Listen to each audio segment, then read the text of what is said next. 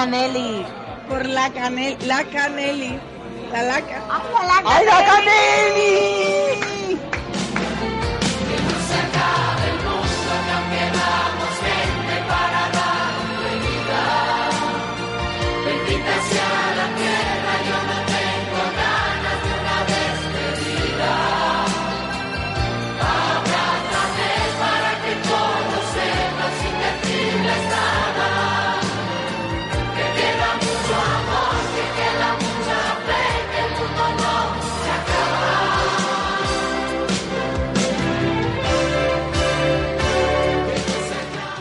Muy buenas, queridos eh, oyentes, y bienvenidos a un nuevo episodio de Ayla Canelli. Este nuevo episodio que además se convierte, se va a convertir en el último episodio del año. No sé si os habrá tocado la lotería, cariños. A mí no me ha tocado la lotería. ¿A ti, Xavi, te ha tocado la lotería? No, a mí no me ha tocado la lotería. Ojalá, ojalá me hubiera tocado la lotería.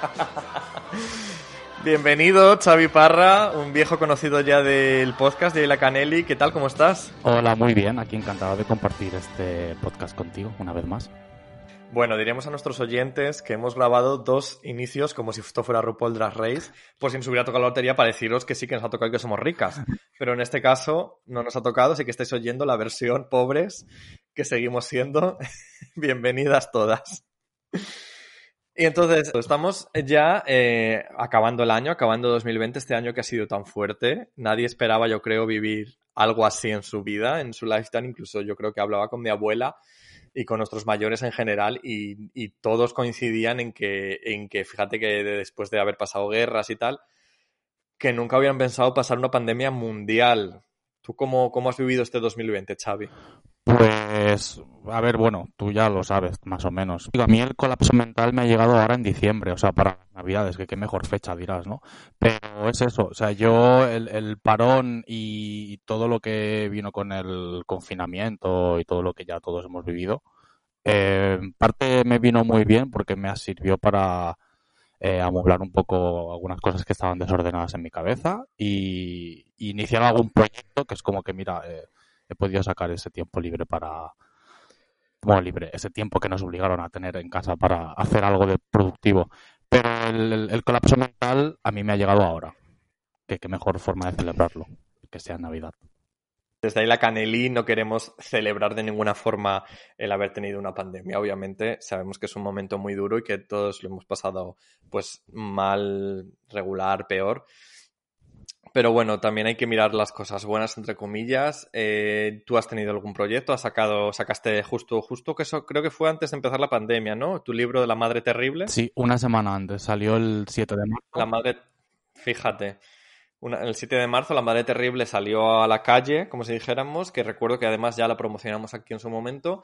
Seguimos promocionándola, de hecho, porque sigue a la venta también, ¿no? Así que chicos, si queréis un regalito para estas navidades, muy cookie, La madre terrible de Xavi Parra.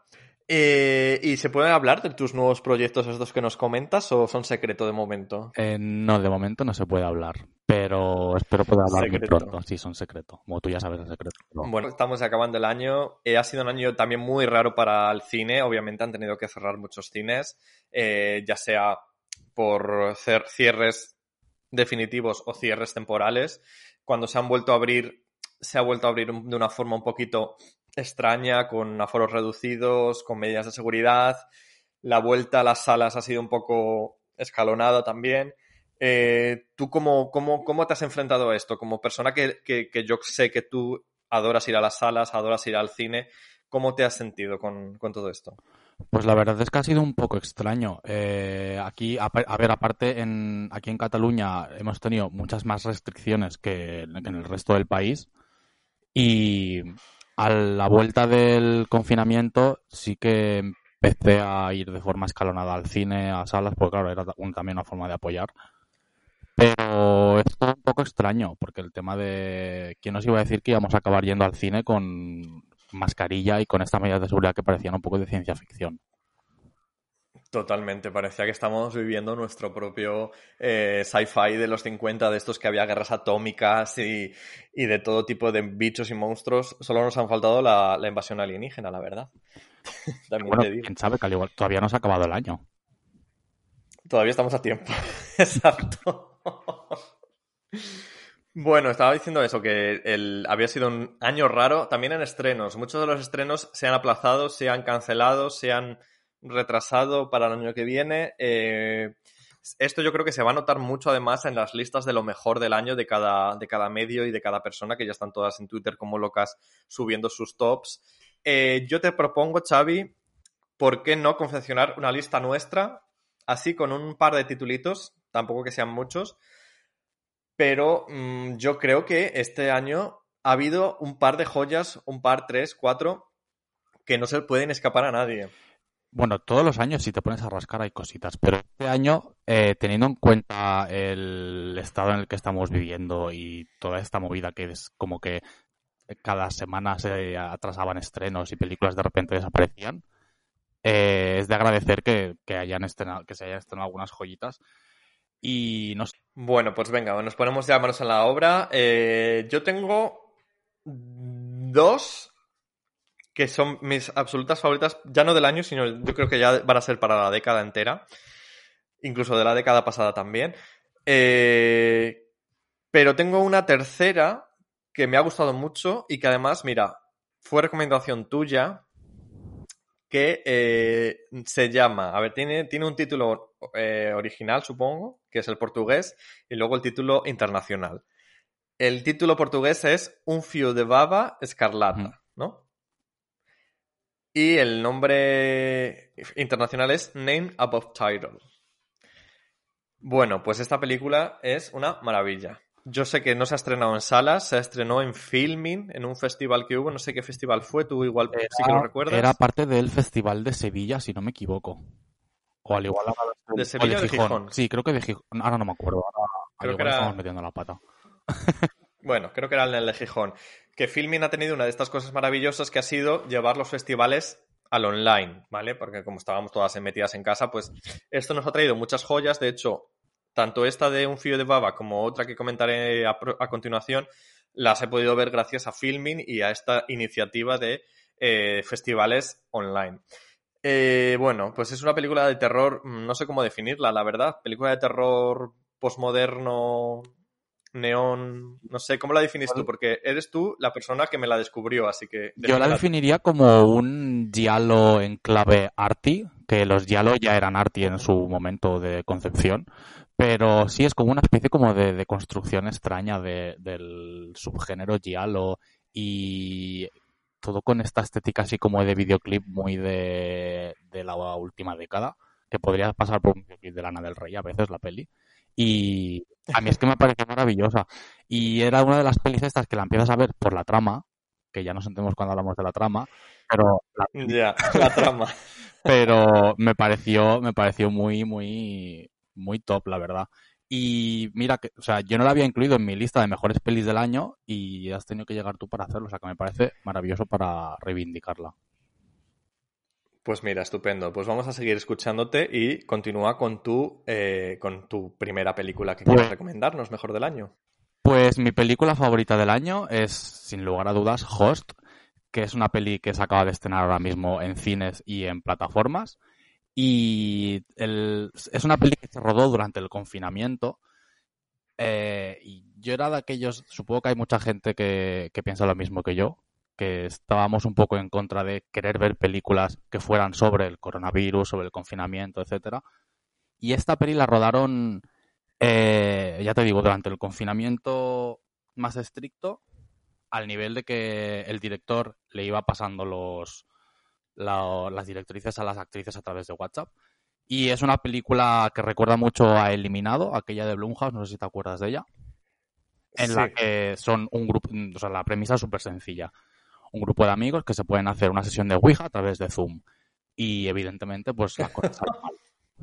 Y, y es, es una película que dura lo que dura una conversación gratuita en Zoom, que es como que para darle eh, el giro de en plan, estamos haciendo una cosa súper barata que no vamos ni a pagar ni siquiera eh, la sesión premium de Zoom. Y ya te digo, o sea, eh, funciona como, vamos, funciona a las mil maravillas. Está dirigida por Rob Savage y le recomiendo a todo el mundo que la vaya a ver porque es que para mí es la peli de terror del año, es peli generacional incluso y es una gran propuesta que es divertidísima. Estás hablando que la han estrenado este fin de, pero ¿tú has ido corriendo a las salas a verla o cómo ha sido posible esto? Eh, no, yo la vi en Sitges, porque en Sitges tuvimos, tuvieron un pase que estuvo enmarcado Ujú. dentro del- de la sección de, de la crítica, un pase en el que luego tuve la suerte de poder participar en un coloquio, que quien estuvo allí pues se lo pasó bastante bien porque hubo bastante respuesta por parte del público. Y es eso, yo la, la pude ver en Sitges y todo el mundo que pueda que la vaya que la vaya a ver, o sea, o que la vea en casa, que también está disponible en plataformas. Y porque es que se lo van a pasar pipa. Pues queda anotada host por parte de Xavi.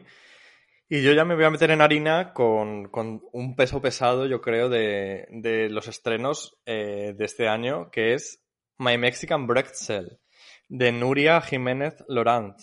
Yo recuerdo que ya en un Caneli Express de justo de por verano, que es cuando los hice, eh, ya comenté eh, My Mexican Pretzel porque es justo cuando lo acababa de ver. Fue gracias también a Filming eh, por otro festival de, los, de estos que hizo en su plataforma.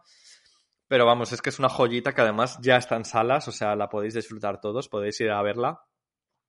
Y es una maravilla. No sé si tú la has visto, Xavi. No, no la he visto, esta la tengo pendiente y la tengo, tengo muchas ganas de verla. Pues cariño, es, esta, es de estas películas que mejor no saber nada de ellas, que no, o sea, no voy a contar nada más y que vayáis. Yo solo os recomiendo que vayáis y que os hagáis ese favor, porque de verdad es de lo mejor que yo he visto en años y, y sin duda alguna está en lo mejor de, de este año para mí. Pues que la tengo muchas ganas de verla, ¿eh? porque es que la gente habla todo el mundo maravillas de ella. Pues ya verás. Bueno, continuamos con tu lista. Pues otra de mis favoritas, y ahora la gente se va a llevar las manos a la cabeza porque no es una película de Ay, terror. madre. Es una peli que también eh, le debemos el hecho de haber podido verla a Filmin. Eh, es La pintora y el ladrón. No sé si la llegaste a ver, que es un documental. No, no llegué a verla. Eh, creo que este fue parte del. No sé si me acuerdo, no sé si fue del, del festival de autor o que. Bueno, estuvo en filming para, para uno de los festivales online que se han hecho este año. Y se llama, como ya he dicho, La pintora y el ladrón. Y es un documental noruego dirigido por Benjamin Ree. Sí, Benjamin Ree es el director. Que trata sobre bueno, como bien dice el título, una pintora y un ladrón. El ladrón roba unas pinturas y resulta que es pues una persona que está un poco es un poco un outsider, de la sociedad y esta persona se va a la cárcel, etcétera. Pero entre la pintora eh, decide establecer eh, una especie de conexión extraña con este ladrón y entre los dos surge una relación de complicidad y de, de amistad bastante eh, extraña y bonita a la vez. Y el documental pues te explica de forma como, es que una forma como, o sea, mm, parece que es mentira lo que estás viendo porque dices, no puede ser verdad, que esta relación haya existido. Y, y es que es maravilloso, o sea, te muestra esta especie de relación de...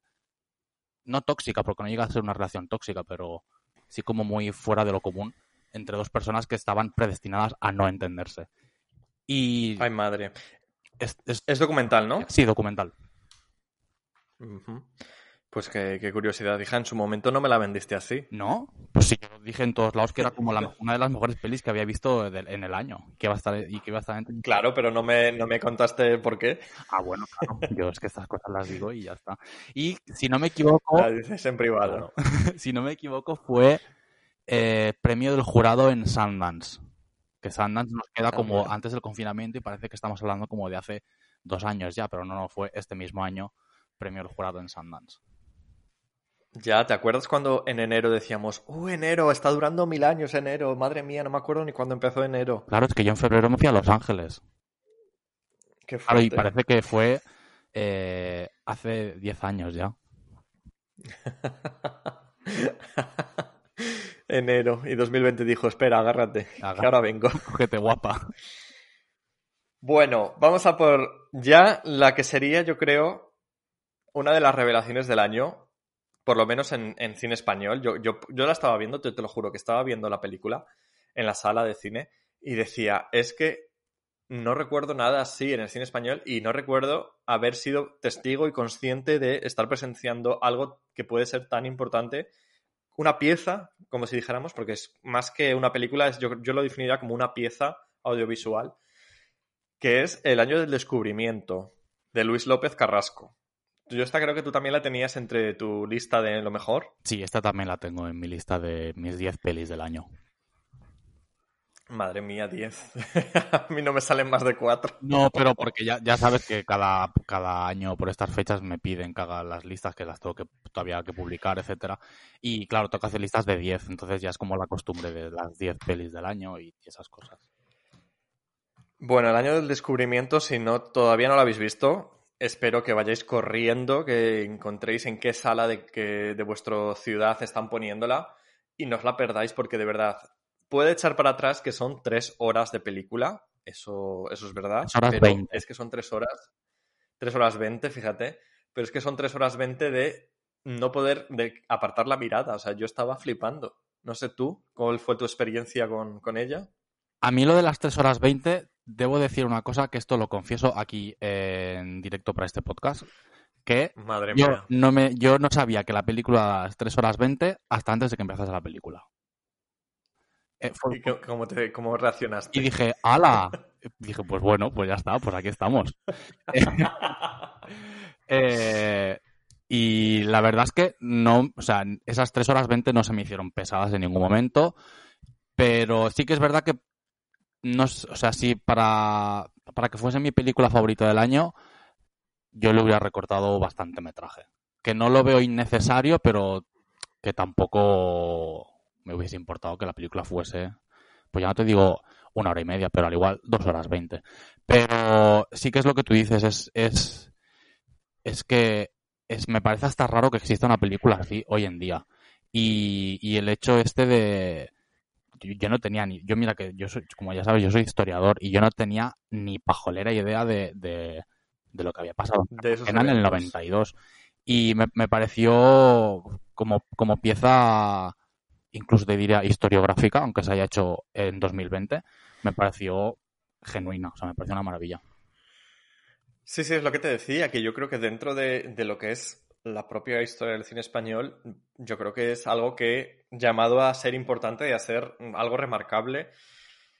Ya no te digo de que, que le den premios y tal, sino de en plan de dentro de unos años recordar eh, esta, esta película. No sé, o sea, es- empieza siendo un- una especie de, de mosaico, ¿no? De esa, de esa España realmente, de que es la España real, ¿no? La España de los bares y, y acaba tejiendo como esa especie de tela que al final se va enredando, enredando, enredando y te acaba llevando, claro, te acaba llevando donde quiere, que es al final a contarte aquel momento del año 92 en el que parecía que España era el centro del universo y en el que parecía que éramos los más modernos, pero a, la vez estaba pasando cosas muy fuertes como, por ejemplo, pues eh, todas estas huelgas y todas estas cosas que ocurrían en Cartagena, en Murcia, que es lo que al final el, el- este documental, ¿no? O esta película nos está queriendo contar.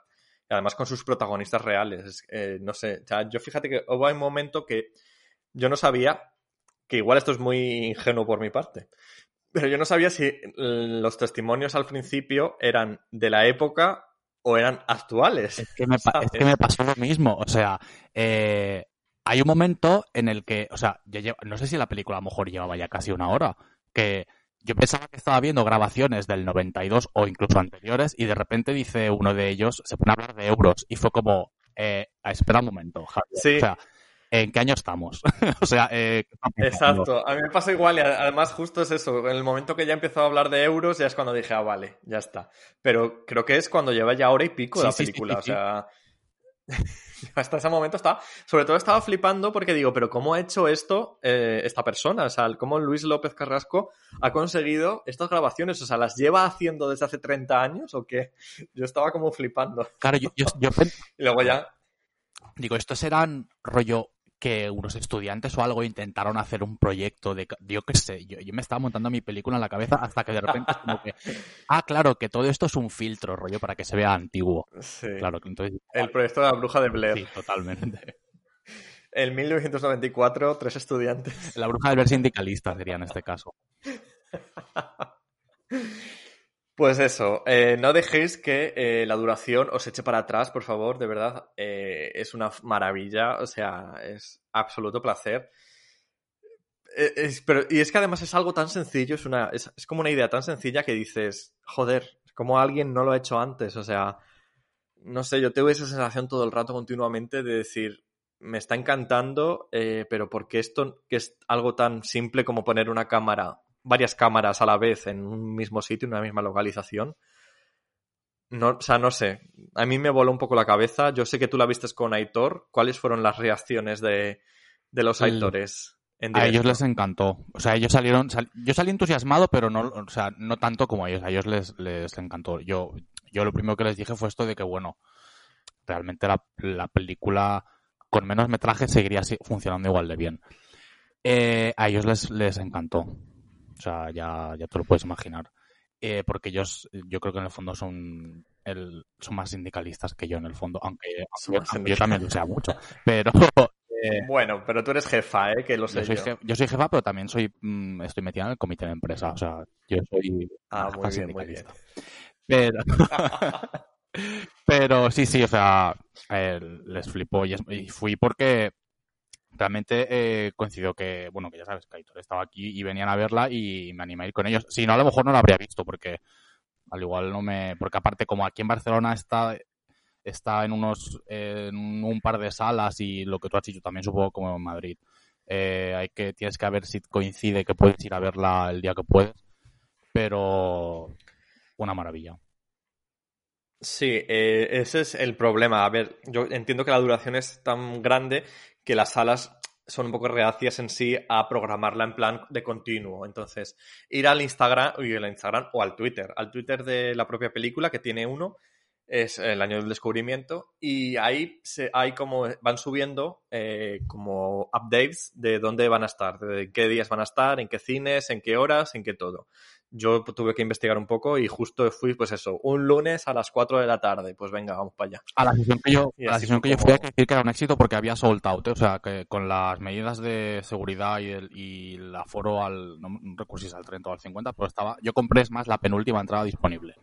y o sea, Uh, llena y o sea no sé cómo está funcionando en taquilla y tal ¿vale? es más eh, para este año el tema de la taquilla es un poco extraño pero yo me sorprendió mucho ver la, la sala llena y Sí, mi sala también estaba llena y de hecho mi sala estaba llena a las 3 horas. Maravillo, todo la gente callada y tal, pero al final justo la gente empezó a aplaudir.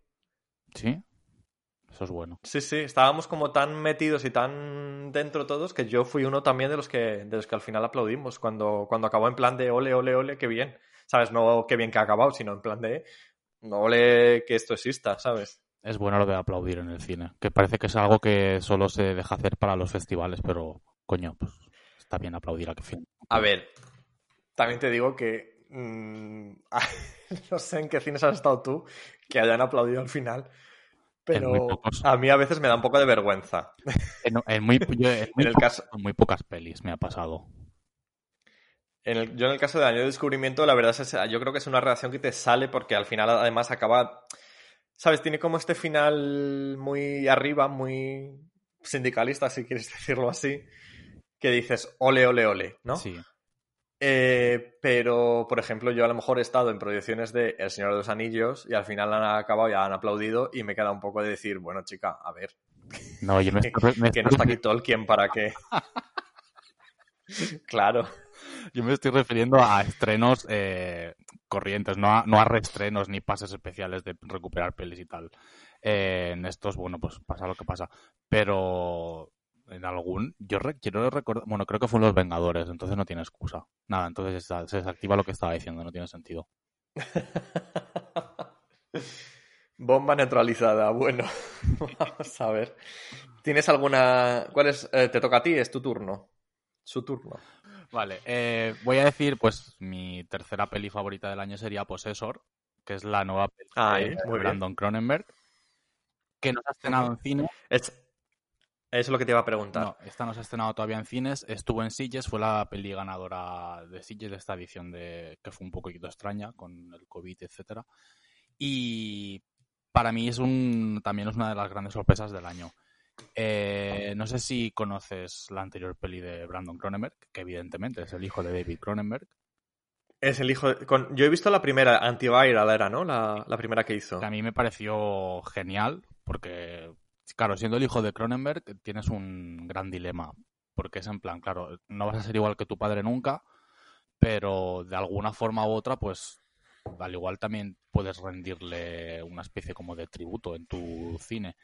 Y yo creo que lo que ya se aventuraba con Antiviral, en esta lo mejora. O sea, a mí me parece, ya te digo, eh, me parece una película eh, maravillosa. Es una peli de, no es bien bien terror porque es más bien, o sea, es ciencia ficción, es como una especie, es como un techno thriller como los que se hacían así en los 90 sobre el control sobre una empresa que se dedica a meterse en las cabezas de las personas para cometer asesinatos. Uh, Miguel Bosé está mm, ahora mismo... Y, y ya, o sea, es, está rodada, o sea, es como una peli como muy fría, muy muy tiene momentos de violencia que son bastante fuertes, o sea, tiene un, eh, un par de apuntes gore que son muy guays, que son de aplaudir un poco, aunque sea la película un poco turbia. Y para mí es una de las grandes sorpresas del año. Y no sé, supongo que a principios del 2021 eh, se van a dignar a estrenarla en porque ya te digo, fue la peli ganadora de Sitges y en cuanto antes las estrenen, antes van a poder eh, a recuperar un poco de público, en plan que se acuerde de, de que fue la ganadora, porque si no, acabará al igual en alguna plataforma o algo y la gente se olvida. Pero Seguro que Filmin la sube enseguida a su sí, ya te digo, no sé cómo, no sé cómo, no sé ni quién la ha comprado, porque tengo entendido que la peli tiene derechos de distribución aquí en España, pero, pero, o sea, en cuanto se estrene, eh, todo el mundo al cine a ver Possessor. Pues eso, vamos a tener que ir a verla. Xavi, yo no tengo más. Bueno, sí tengo una, una película, un documental que me gustaría citar. Yo, este año, todo documentales, cariño, que es Disclosure. En Netflix está, es el documental de Netflix sobre ser trans en Hollywood. No sé si la has visto, Es maravilloso. pero es, es algo, es un documental obligatorio, yo creo, de ver, que nadie se puede perder, porque eh, además, aparte de contar con testimonios muy fuertes de gente bastante, actores y actrices hollywoodienses bastante importantes en la actualidad, eh, también te hace ver las cosas de, otra, de- desde otro punto de vista, quizá, ¿no? A lo mejor no, habías, no te habías parado a pensar en ciertas bromas, ciertos chistes, ciertas escenas que para ti a lo mejor pueden ser películas míticas de tu infancia, pues a lo mejor para otras personas son eh, lo peor que han visto en su vida, ¿sabes? Yo lo recomiendo a todos, que, que no lo dejéis escapar. Está en Netflix, ya os digo, y, y para mí es de obligado visionado. Lo es, lo es. O sea, tiene, aparte, no sé si recuerdas que, no te puedo hacer la cita porque no lo tengo eh, tal cual, pero no sé si recuerdas que hay un momento del documental en el que una de las actrices, no sé, creo que, no sé si es una actriz o una productora, cuando están hablando de Vestida para Matar, eh, en la que aparecía el, al principio cuando sale Angie Dickinson paseando por el museo, etcétera, y luego de repente aparece Michael Caine. Ella dice que su que ella realmente ella se veía reflejada en Angie Dickinson que luego ella ve eh, esa cosa con peluca, que ya lo dice, dice lo, dice de una forma así como muy parecida, dice, no sé si dice como es engendro con peluca o dice, o, o esa cosa con peluca, ella, ella eh, cuando era joven y vio la película que todavía no había hecho su, su transición, eh, ella dice, claro, dice, yo me, yo era, yo me había identificado en Angie Dickinson, dice, no en esa cosa con peluca. Entonces, claro, dice, de cara a la galería, eh, esta representación trans que hace Vestida para Matar en el momento se vio como súper novedosa, pero claro, hoy en día no, o sea, no, no se corresponde con la realidad.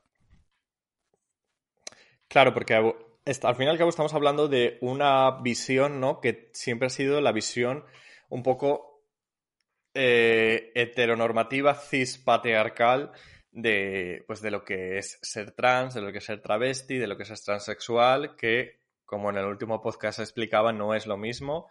Tiene sus cosas, sus diferencias, obviamente. Ser travesti hoy en día, pues es una persona que se viste eh, con la ropa del otro género, que aunque recordemos que la ropa no debería tener género, no tiene género. Y transexual es la persona que de alguna forma se siente ya de, con el género opuesto al asignado al nacer. Eh, entonces, en este momento ya hemos hablado también muy largo y tendido de, de Vestida para Matar. es un ejemplo que siempre nos viene desde el primer podcast que hicimos tú y yo juntos, además, desde el del ten- eh, terror queer. Y yo creo que realmente es, son, eh, como si dijéramos, visiones dañinas que se pueden hacer, incluso, pues, en este caso que nos contabas, yo creo que era una guionista o algo así, la que lo No, comentaba. no recuerdo bien quién, quién era. Sí, pero me refiero que al fin y al cabo, eh, pues es gente, gente que cuando estaba creciendo vio eso y claro, tú que en ese momento no sabes muy bien qué está ocurriendo en ti, ver esa especie de eh, cosas negativas en la televisión y que además la gente de alguna forma las celebra o se ríe de ellas o se aterroriza incluso, es, es dañino. O sea, no, no podemos ni llegar a saber lo dañino que puede llegar a ser para una persona, incluso una persona más frágil, ¿no? Que no, que no tenga esa luego capacidad de resiliencia de salir adelante, ¿no? Y de, y de decir, bueno, me da igual, aquí estoy yo. En fin, es un documental que eh, totalmente no podéis, ya lo he dicho tres veces, eh, no podéis dejarlo pasar, tenéis que verlo todas, todes. Que bueno, yo creo que si sois oyentes de Ayla Canelli, seguro que ya lo habéis visto, porque sois lo más. Eh, pues eh, yo ya he acabado mi lista de lo mejor del año, no sé tú. Pues voy a terminar mi lista de lo mejor del año, de mi año, con otra peli que también vi en Sitges, que es Come True, que esta también pudo verse en la selección que se hizo online del Festival de Terror Molins, aunque estuvo solo un día, o no sé si llegó a los dos días, que se llama Come True, que es una peli dirigida por Anthony Scott Barnes y a mí es una peli que me dejó pegado a la butaca y me provocó un me provocó un miedo físico como el que había como el que no había sentido eh, creo que nunca en una sala de cine porque es una película que habla sobre eh, el mundo de los sueños y tiene una, una serie de recreaciones de lo que son parálisis del sueño y sucedáneos y yo como sufridor de parálisis del sueño de repente vi en pantalla cosas que yo había visto muchas veces en mis pesadillas y me pareció maravillosa. Y aparte, Qué horror, yo también, ¿tú también tienes parálisis del sueño? Yo también sufro de parálisis de sueño muchas veces, sí. Ya es terrorífica, pero luego me gusta recordarla porque es como que, ala, qué fuerte. Y es eso, la, la- pero, o sea, la peli, luego la peli te, tira como para, para otros, otro camino y tal, y tiene una banda sonora que es maravillosa y también me pa- pasa lo mismo como con Possessor, no sé si va a tener distribución en España, supongo que sí, pero no sé cuándo, pero tomad nota y en cuanto se estrene y podáis, no os la perdáis, come true. Pues no nos la perderemos. Si siguen, eso sí, los cines abiertos, porque está siendo un año fuertecito con el respecto a la, al futuro de las salas, mm, Xavi. Ya comentábamos que está, estamos yendo a las salas con ciertos aforos limitados, con ciertas medidas de seguridad, pero claro, lo que más daño le puede hacer a las salas de cara a su futuro es los estrenos que las grandes compañías, las grandes mayors, como si dijéramos, están tomando decisiones un poco fuertes de estrenar directamente en plataformas. No sé qué opinas tú, qué opinión te merece todo este asunto. Bueno, sinceramente yo considero que esto era una cosa que eh, hubiese habido no pandemia, a largo plazo hubiese pasado. Porque al fin y al cabo, desde hace ya muchos años, el, el consumo de cine eh, ha cambiado totalmente con el tema de, las plataformas y, Internet, evidentemente. Y esto era una cosa que, que estaba clarísimo que iba a pasar. Porque realmente los cines últimamente ya solo estaban quedando, me refiero al tema de taquilla y todo esto. O sea, estábamos teniendo ya eh, una serie de blockbusters que ya vienen eh, prefabricados, que están solo hechos simplemente para llenar las arcas de los grandes estudios. Y eh, las salas de cine ya, ya venían sufriendo desde la pandemia, o sea, el, tema de, los espectadores y todo. Entonces, el, la aparición de Netflix y de las demás plataformas que cada vez tienen mucho más contenido eh, hacía que, al igual no nos esperamos que fuese en 2020, pero al igual en 10 años el- la forma de consumir cine iba a ser la de directamente todo estrenado en plataformas y dejar para los cines pues grandes estrenos que quien quiere ir a verlos pues tiene esa opción. Eh, no lo sé, o sea, yo no sé cómo, cómo va a acabar esto dentro de un par de años, porque ahora que eh, se anunció toda esta programación de estrenos para HBO Max y, toda la movida que se va a estrenar en Disney Plus y todo esto, pero no sé, o sea, habrá que seguir confiando en nuestros cines de mm, que siguen teniendo esas películas pequeñitas de autor que al fin y al cabo son las que también tienen una especie como de pequeño recorrido en salas y seguir apoyando esto y, en la medida de lo posible apoyar también de alguna otra forma las plataformas. No sé tú. Claro, es que yo, que, que al igual que tú, los dos consumimos cine tanto en sala de cine como en plataforma y luego yo, yo además también sigo comprando mucho en formato físico, entonces no sé, creo que la forma de esto es apoyar en- de nuestra lo que bien podamos hacer. No sé qué piensas tú. Ya, yo, por ejemplo, mira, fíjate que yo comprar ya dejé de comprar hace tiempo. O sea, el formato físico yo ya no... con- Yo es que no consumo básicamente por el espacio que, que me quita en casa, porque tampoco es que yo viva en un palacio, y, y porque también realmente luego al final acabo viéndolo en plataformas. O sea, si la película que tengo en casa en la estantería la tengo en la plataforma, la voy a poner en la plataforma, no la voy a poner en el DVD o en el Blu-ray.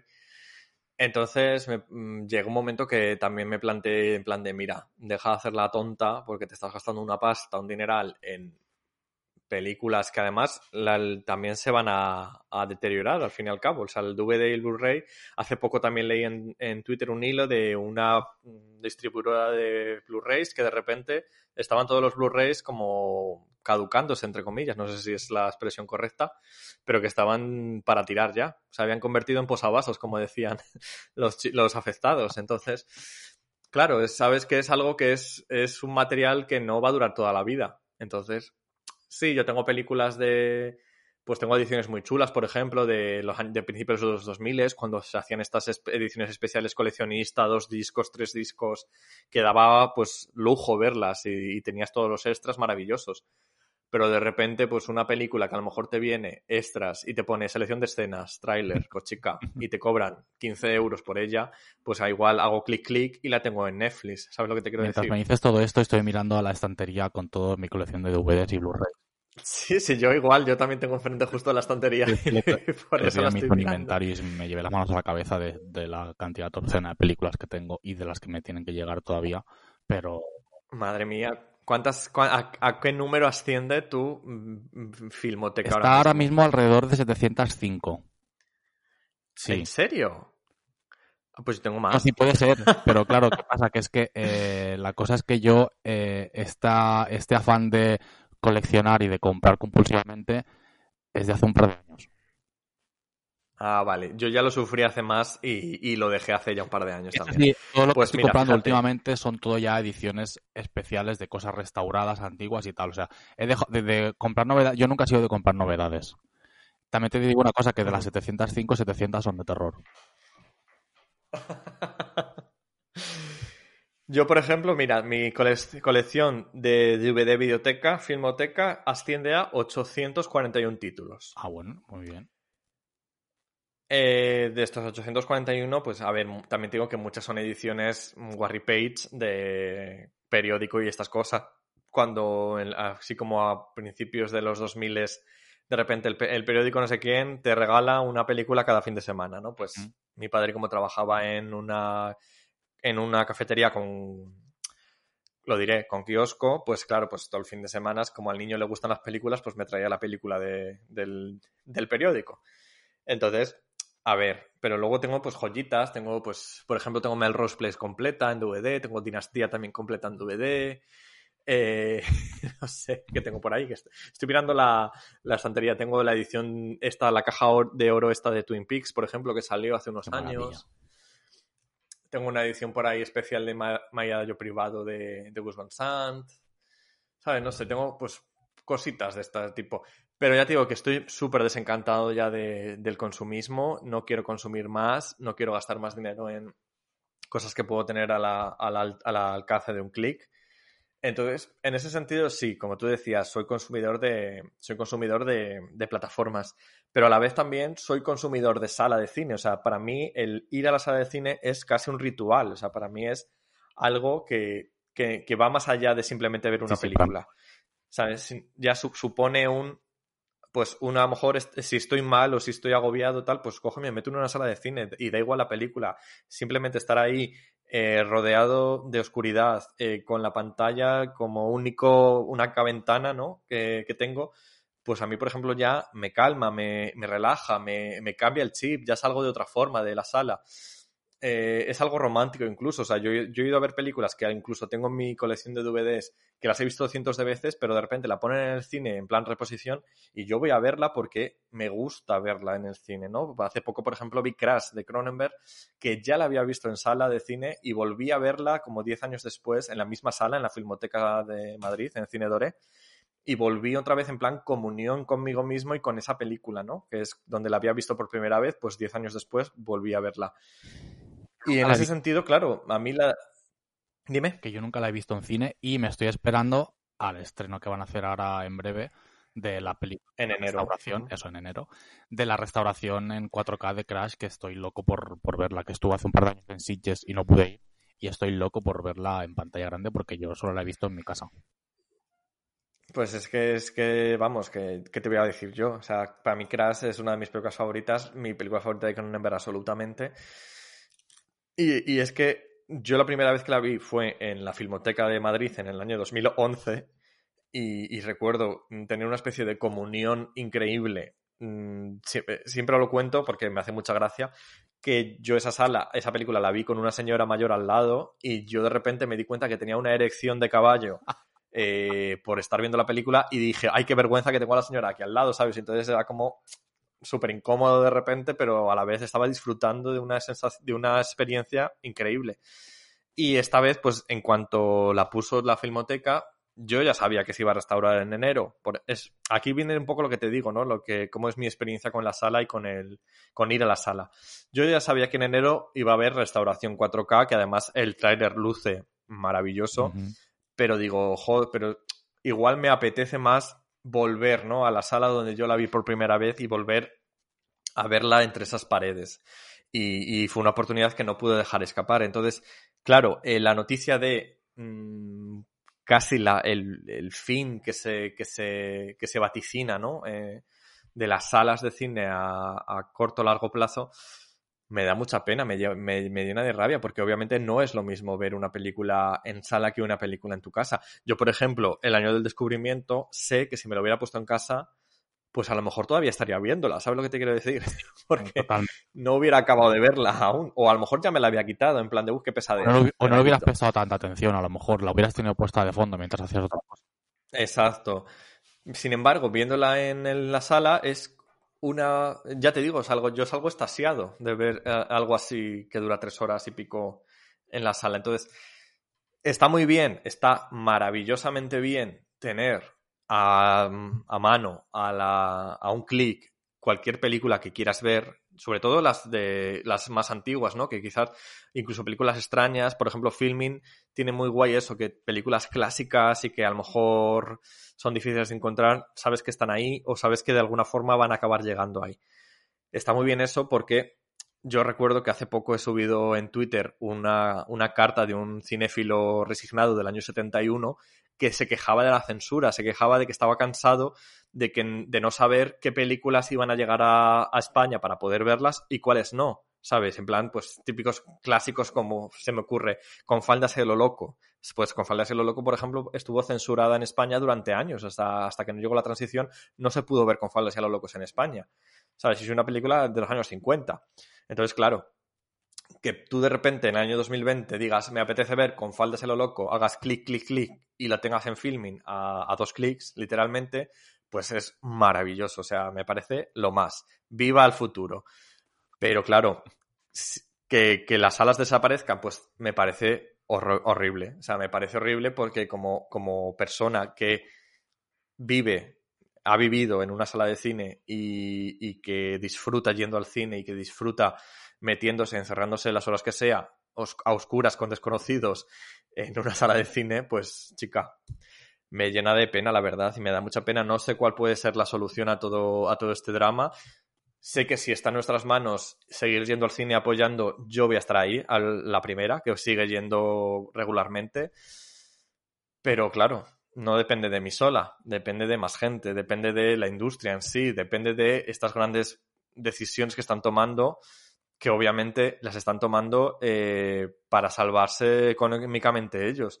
Porque que de repente todos los estrenos de HBO Max vayan a ser de grandes como Universal y, o sea, no sé si es Universal realmente la que va a ir a HBO Max. ¿Es. Universal o Warner? Creo que es. O... Creo que Warner.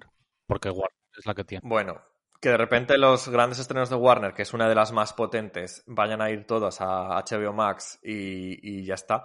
Pues claro, ¿qué pasa? ¿Qué, qué, qué decisión es esa? Pues es una decisión, claro, económica. Si eres inversor de HBO Max, te viene genial, porque así es una, es una plataforma que acaba de nacer, a, un poco a rebufo de HBO, pero es otra plataforma, es HBO Max. Entonces, esta plataforma que acaba de nacer necesita desesperadamente que la gente se apunte a ella y que la gente la vea.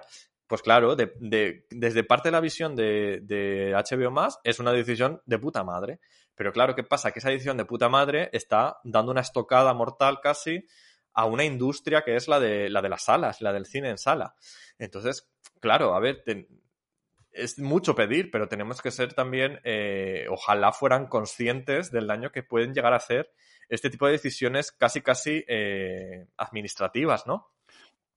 Y, y, leía el otro día, por ejemplo, que, que, la gente se reía que Nolan ah, se había quejado porque, claro, él quería que sus películas se vieran en salas. Él le pareció una aberración que sus películas fueran directas a HBO Max.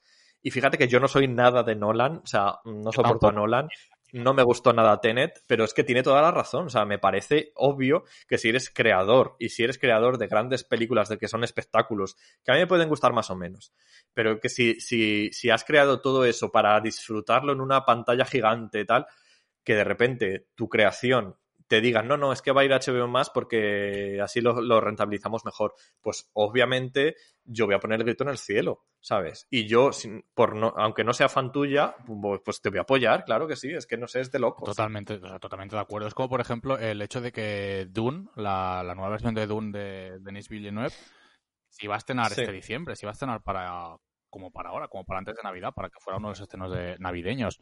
Se pospuso primero un año, o sea, supuestamente se iba a estrenar en Navidad del 2021 o una cosa así. Y de repente ha pasado a ser otra de las pelis que se va, que va a pasar a HBO Max. Pero claro, eh, aquí hay un, hay, yo entiendo que es una, es un tema de que sí, queremos estrenar en el momento adecuado para que vaya todo el mundo a ver las salas y hacer mucho dinero. Pero realmente, esta película, si se hubiese estrenado eh, estas navidades con pandemia o sin pandemia, hubiese sido un fracaso, porque ¿quién va a ver Dune al cine? Lo van a ir a ver las personas que queríamos verla y los frikis que quieren verla van a ir a verla, haya pandemia o no haya pandemia. Entonces, hay unas, una serie de decisiones que yo no acabo de entender muy bien del todo, porque es como, no sé, me parece como muy extraño, porque estaba claro que es una, era, esa película no iba a ser un, un bombazo en taquilla. Estaba clarísimo. Entonces, sí. hay una serie de... Son un poco de... Son un poco de decisiones, sabes quien pueda, yo creo. Sí, totalmente. En plan de, pues eso, salvarse el culo a sí mismos y, y no pensar a lo mejor en... Que claro, que este pensamiento lo tenemos nosotros como cinéfilos de a pie. Sí. Claro, no somos directivos de empresa, no somos directivos de Warner ni directivos de HBO Max. ¿Sabes lo que te quiero decir? Que obviamente si estuviéramos en esa posición, pues igual tendríamos otros datos u otras visiones. Igual somos demasiado rojas, rojillas comunistas también, ¿no? De decir, pues para a todos hay que todo para el pueblo, ¿no? Pero yo qué sé. Eh, es descorazonador y es desolador el panorama que se presenta. Yo solo espero que en 2021 eh, de alguna forma se vuelvan las aguas a su, a su cauce, ¿no? Y, y se relaje un poco el tema porque la verdad es que pinta mal. pinta Sí, mal. la cosa pinta regular. Y ya no solo el, por el tema de estrenos y tal, es porque el año que viene realmente, o sea, no se han podido rodar películas este año apenas. Entonces, para el tema ya, ya es tanto como para el tema de festivales, bueno, también a ver cómo lo hacen para los Oscars, que estaban también mirando que a ver qué películas qué películas van a ser las nominadas a los Oscars de este año. Y, y todo, o sea, qué películas va a haber en el circuito de festivales el año que viene si no se han rodado películas. No sé, va a ser también, si este año ha sido raro cinematográficamente, el año que viene va a ser peor. A lo mejor, a lo mejor no, a ser- pero claro, o sea, no, no hay constancia, porque las únicas películas de las que tenemos constancia para que se estén el año que viene son todas las que se han retrasado sus estrenos de este año. Entonces, eh, no lo sé, es eso, el panorama pinta desolador. No queremos... Va a ser un año que yo creo que los profesionales de la industria van a tener que sentarse realmente y reflexionar si realmente quieren salvar la industria o si realmente quieren salvarse su propio culo.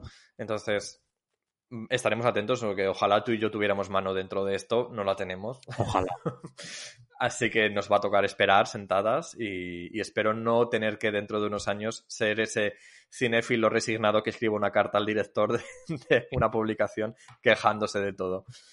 Eh, con respecto un poco a esto de las salas, fíjate, eh, he, he tenido yo una especie de experiencia, digámoslo así, eh, en la Filmoteca que de verdad todos los elogios que se me ocurran para la Filmoteca de Madrid, de la Filmoteca Española, eh, son pocos porque de verdad no encuentro, o seguro que los hay más, mejor, pero no encuentro una asociación, como si dijéramos, o una, no sé cómo llamarlo, un, un ente que se haya sabido adaptar mejor a las necesidades que la pandemia requería en cuanto a seguir con su labor, ¿no? Eh, cu- cuando empezó la pandemia, nos, bueno, claro, no sé si tú estás muy familiarizado con la Filmoteca Española, de- la Filmoteca en Madrid, la sede en Madrid, Algo me va a llegar. porque no sé si la filmo- no sé si la Filmoteca Catalana tiene que ver con la Filmoteca Española, esta, No, no sé si es una asociación. diría Bueno, que no. no lo sabemos.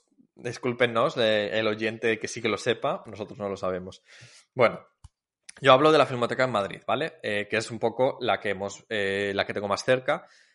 Pero eh, cuando empezó la pandemia, cuando empezó el confinamiento, sí que se inventaron un poco el, mm, la- el cine de en casa, que de repente tú podías estar en tu casa y ver, eh, pues, peliculitas que ellos iban subiendo a una plataforma que crearon y eran pues de- del propio archivo de la filmoteca, pues películas como a lo mejor que se daban por perdidas y se habían restaurado, mm, joyitas así un poquito ocultas y, hubo cosas muy interesantes y además lo acompañaban todo pues con una especie de artículo bien, todo muy bien redactado, de cómo habían hecho la restauración, de qué es lo que se veía, de qué iba el tema, tal.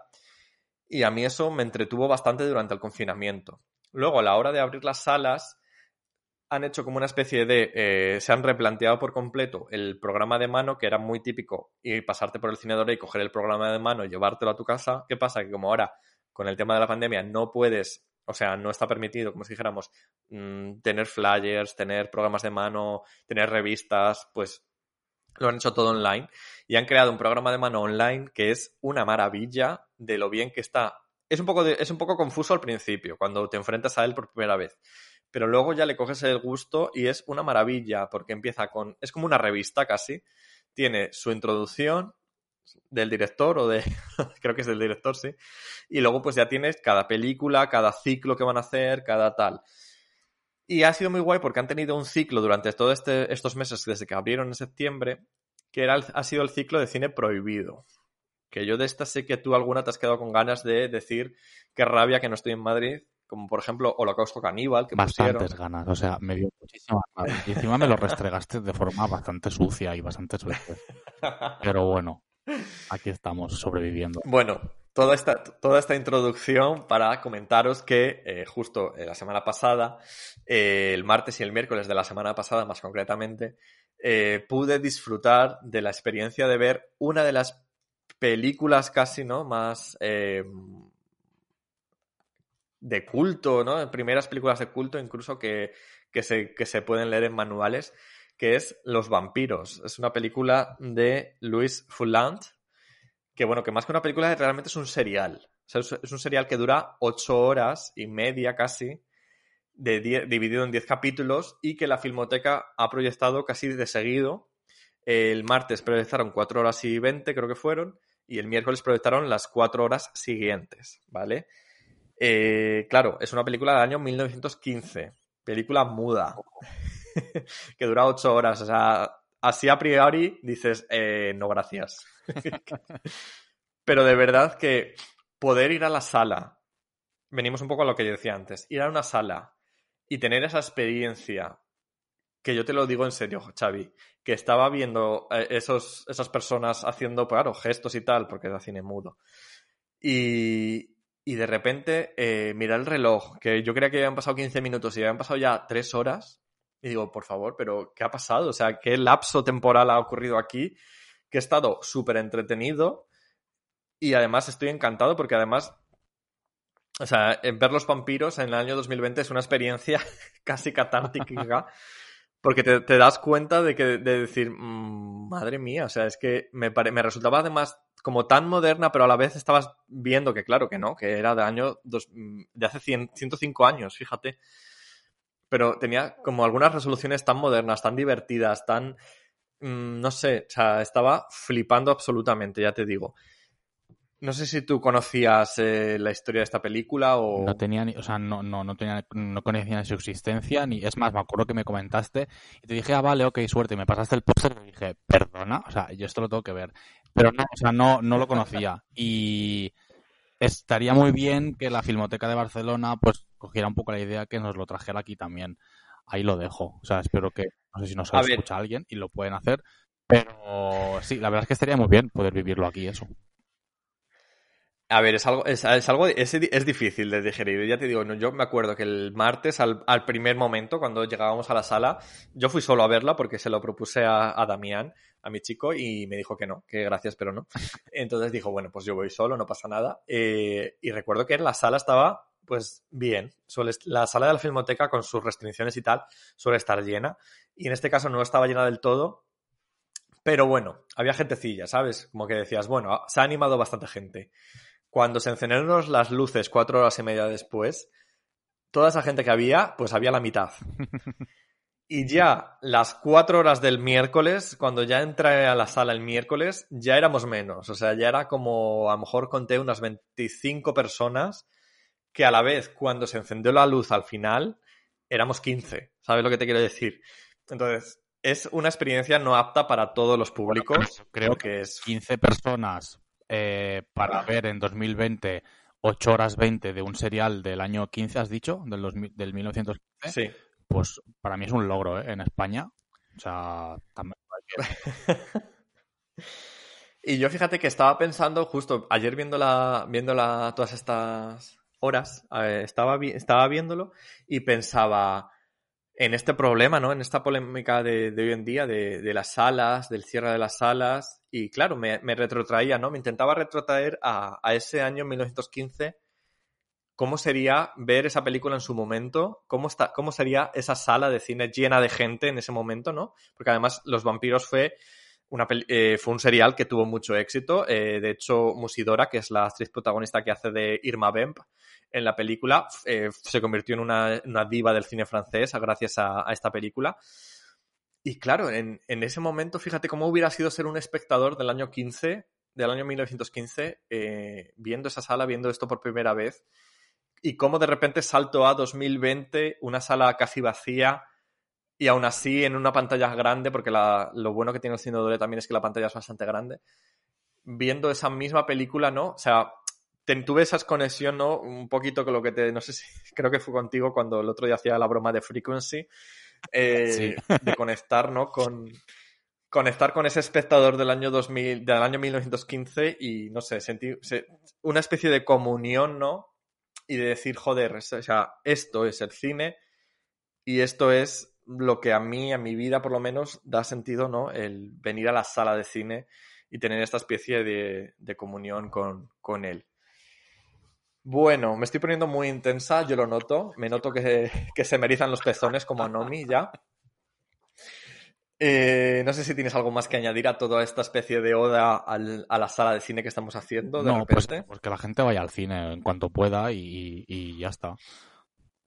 No nos pongamos aquí también en plan eh, cultura segura con hashtag y todo esto. Pero sí, o sea, pues que luego, no, luego lo que pasará es que, porque la gente se sigue lamentando de que cierren los cines. Yo, por ejemplo, yo, yo soy de Reus, tú lo sabes, y en Reus había dos cines. Sí. Los cines que había en Reus están cerrados ya. Pero no hace años, sino que ya desde hace años están cerrados. Eh, aquí en Barcelona Ya. pues, han cerrado salas de, de cine este año. Entonces, claro, luego la gente solo se lamenta cuando sale la noticia de cierra el cine tal. Es como que, oh, qué pena. Es como, pues coño, pero si al igual hacía cinco años que no ibas. Ya, tío, a mí eso me da mucha rabia, fíjate. Porque yo conozco los, los sitios que yo, que yo sé que yo idolatro, como si dijéramos, pues obviamente voy a ellos y, cuando, si los cierran, que Dios quiera que no, me lamento. Pero, por ejemplo, eh, un sitio que nunca he ido, pues, por ejemplo, cuando, no sé si tú con- conoces el Palentino aquí en Madrid, es un, era un bar muy mítico de. Malasaña. Claro, eh, la gente, cierran el Palentino, cierran el Palentino. Pues, cariño, yo pensé, pues qué pena, pero nunca he ido al Palentino, ¿sabes Claro. lo que te quiero decir? O sea, no puedo lamentarme de algo a lo que nunca he ido. Y claro, cierra porque no tiene clientes. Claro, cariño, pues que si no vas, ¿de qué vas a llorar ahora? ¿De qué lo cierran, cariño? Haber ido cuando podías ir. Claro, o sea, Entonces, cierran el Palentino, pues me dan pena por el señor que lo cierre.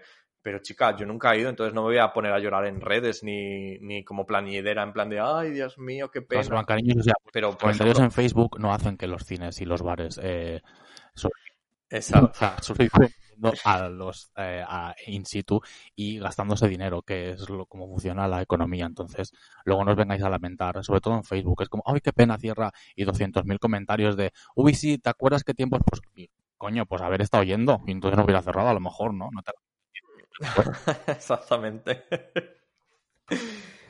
Bueno, amiga, nos hemos puesto muy intensas las dos, yo creo. Va a ser el momento ahora ya de, no sé, de, de quitarnos un poco encima esta seriedad, ¿no? Venga, Y divertirnos un poquito. Porque estamos ya en unas fechas, además, lo hemos dicho al principio, estamos ya casi en fin de año, acabando 2020. Eh, hemos sobrevivido a 2020. Lo decimos esto también a pocos días de acabar. Igual en estos días Claro. eh, pasa algo y no, los- no sobrevivimos. esto nunca se sabe. Pero de momento, como si dijéramos, eh, hemos sobrevivido a Battle Royale. Sí, estamos como en, en el último tramo.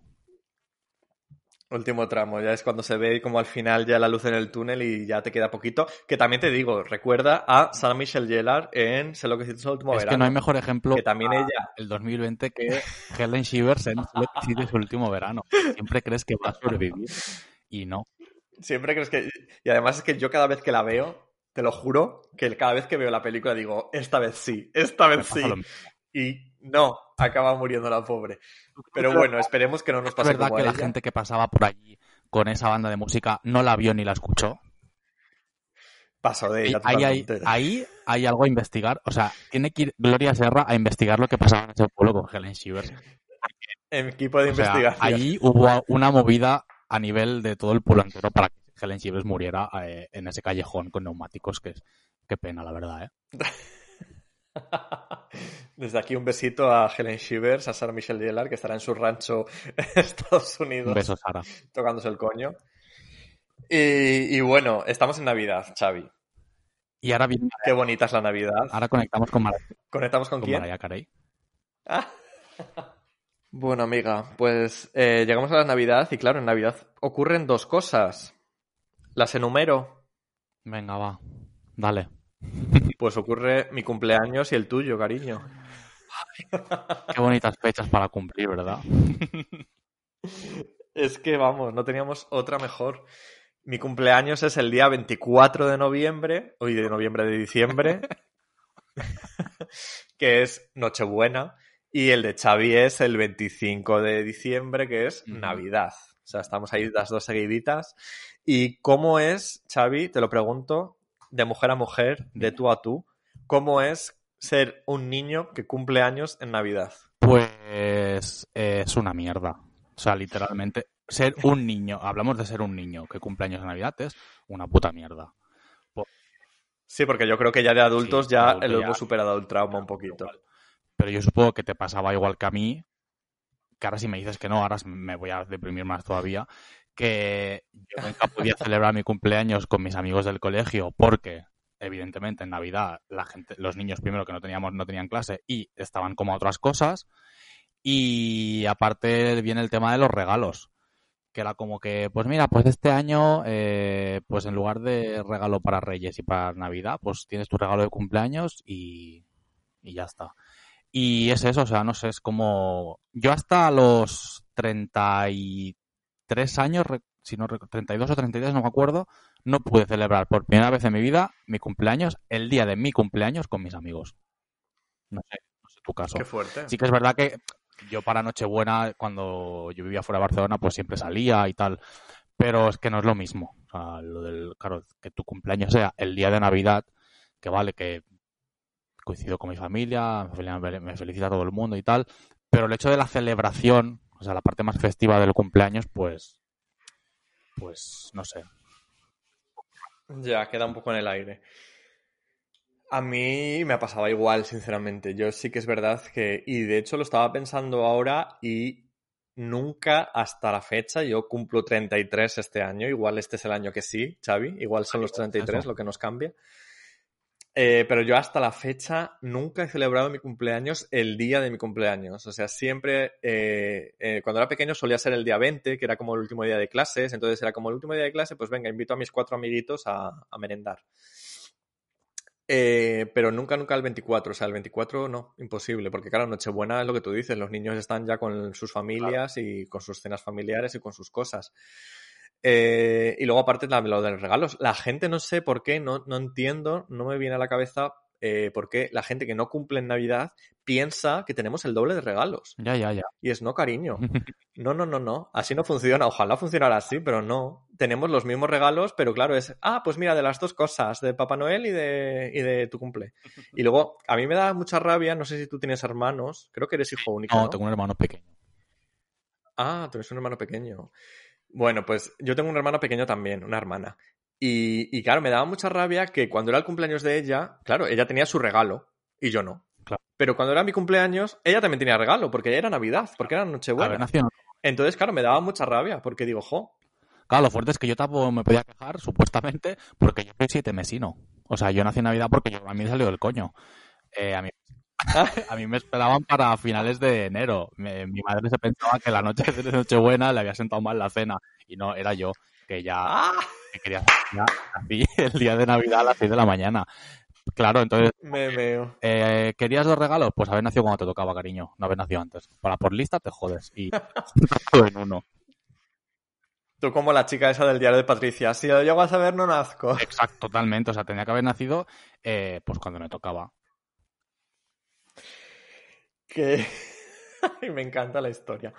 Yo tengo una historia muy triste también para que la gente que no nace en diciembre, porque yo sé, por ejemplo, el otro día lo comentaba con Carlos Del Hoyo, que es así conocido mío, y bueno, es creador de la serie eh, Señoras de Lampa junto a Bill Zamora. Entonces, el otro día comentábamos y él resulta que también cumple años en, en estas fechas, creo que el 23 me dijo, me suena. Y, y claro, él decía que, que con la gente que cumple en estas fechas como que siente una especie de comunión también, en plan hermandad, ¿no? De, pues de decir, jo, estamos juntos en esto. No estoy sola en este drama. Claro, y, y el otro día me comentaba, eh, bueno, eh, comentaba yo, le comentaba a él, que yo tenía como una especie de, de capítulo, ¿no? Triste de Navidad, ¿no? Como si esto fuera una película, pues esto sería el momento triste, el flashback triste de que luego viene el trauma. que yo recuerdo cuando era pequeño, como con 7 o 8 años, de por lo típico ir acá, incluso, sí, 6 o 7, ir, ir en Nochebuena, pues eh, claro, en mi casa pues siempre nos dividíamos Nochebuena comer con, o sea, cenar con una abuela y luego en Navidad cenar con la otra, ¿no? En plan en el pueblo o en, o en la casa de la de Zamora.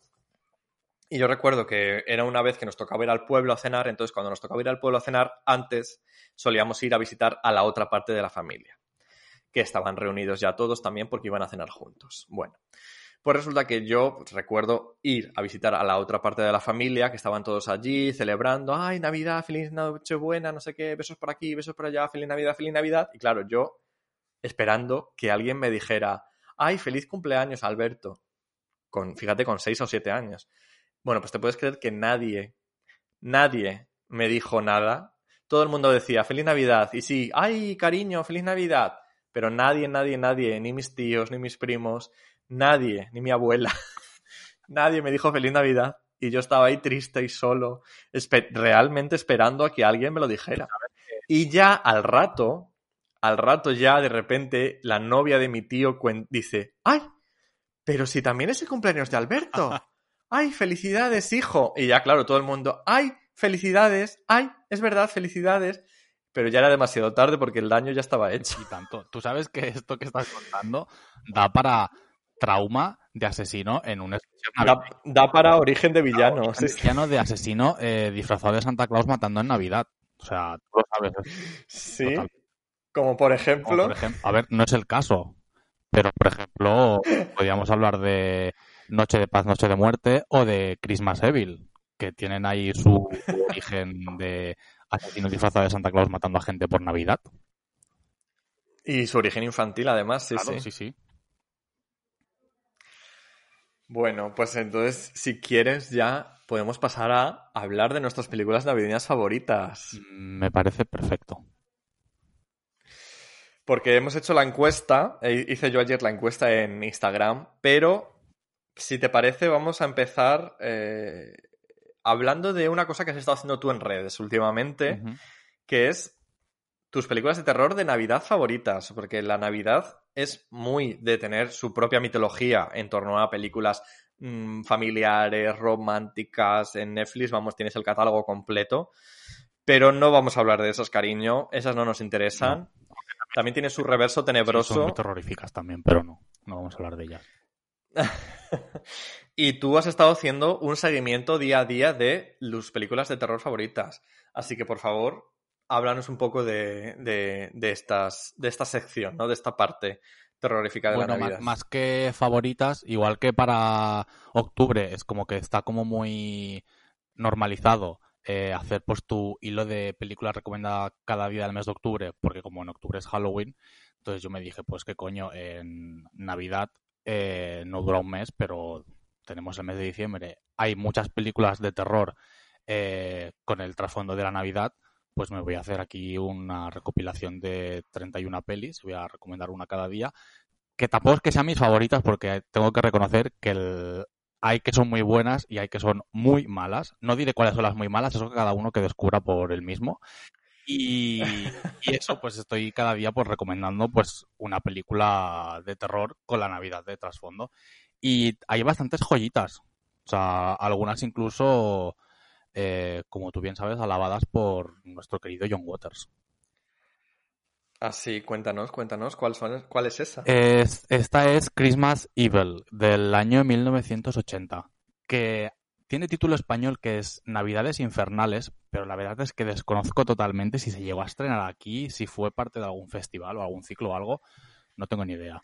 La cosa es eso, que es, es una peli del año 80 que aparece, si nos, si tenemos así un poco en cuenta las fechas, aparece justo cuando empieza a haber la explosión de pelis slasher, porque el año 80 es justo cuando se acaba de estrenar Viernes 13, y trata sobre, sobre eso que te comentaba, sobre una persona traumatizada con la Navidad que se convierte en un psicópata, que podrías ser tú porque no te felicitaban por Nochebuena.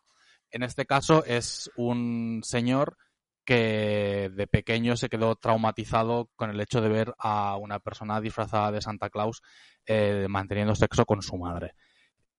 Entonces, eh, bueno, pues cuando se hace mayor, él está obsesionado con Santa Claus y pues se dedica a escribir en su cuaderno eh, los niños que se han portado bien y los que se han portado mal, y digamos que se le va un poquito la pinza y pues se convierte en una pesadilla en su vecindario de las afueras de Nueva York. Y esta película Es muy guay porque... Dime, dime. iba, o sea, venía lo de lo que hablaba de John Waters.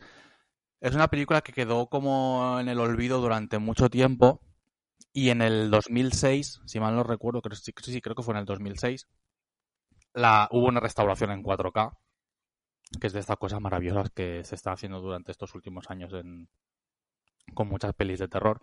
Y hay una que justo he visto esta mañana, hay una entrevista al director de la peli que se llama Lewis Anderson. Eh, sí, que te confirmo, es Lewis No, Jackson. Lewis Jackson, vale. Eh, en la que él habla eh, en la entrevista que le hacen de- después de que la película se haya restaurado y haya tenido como una segunda oleada de, de fama, que él dice que John Waters le salvó la vida a él. ¿Por qué? Pues porque resulta que John Waters eh, nunca se ha cansado de recomendar y recomendar Christmas Evil como su película antinavideña favorita de todos los tiempos. Llegando al punto que en esta restauración que se hizo de la peli hay un audio comentario del director con John Waters pues hablando de la película. Y es maravilloso.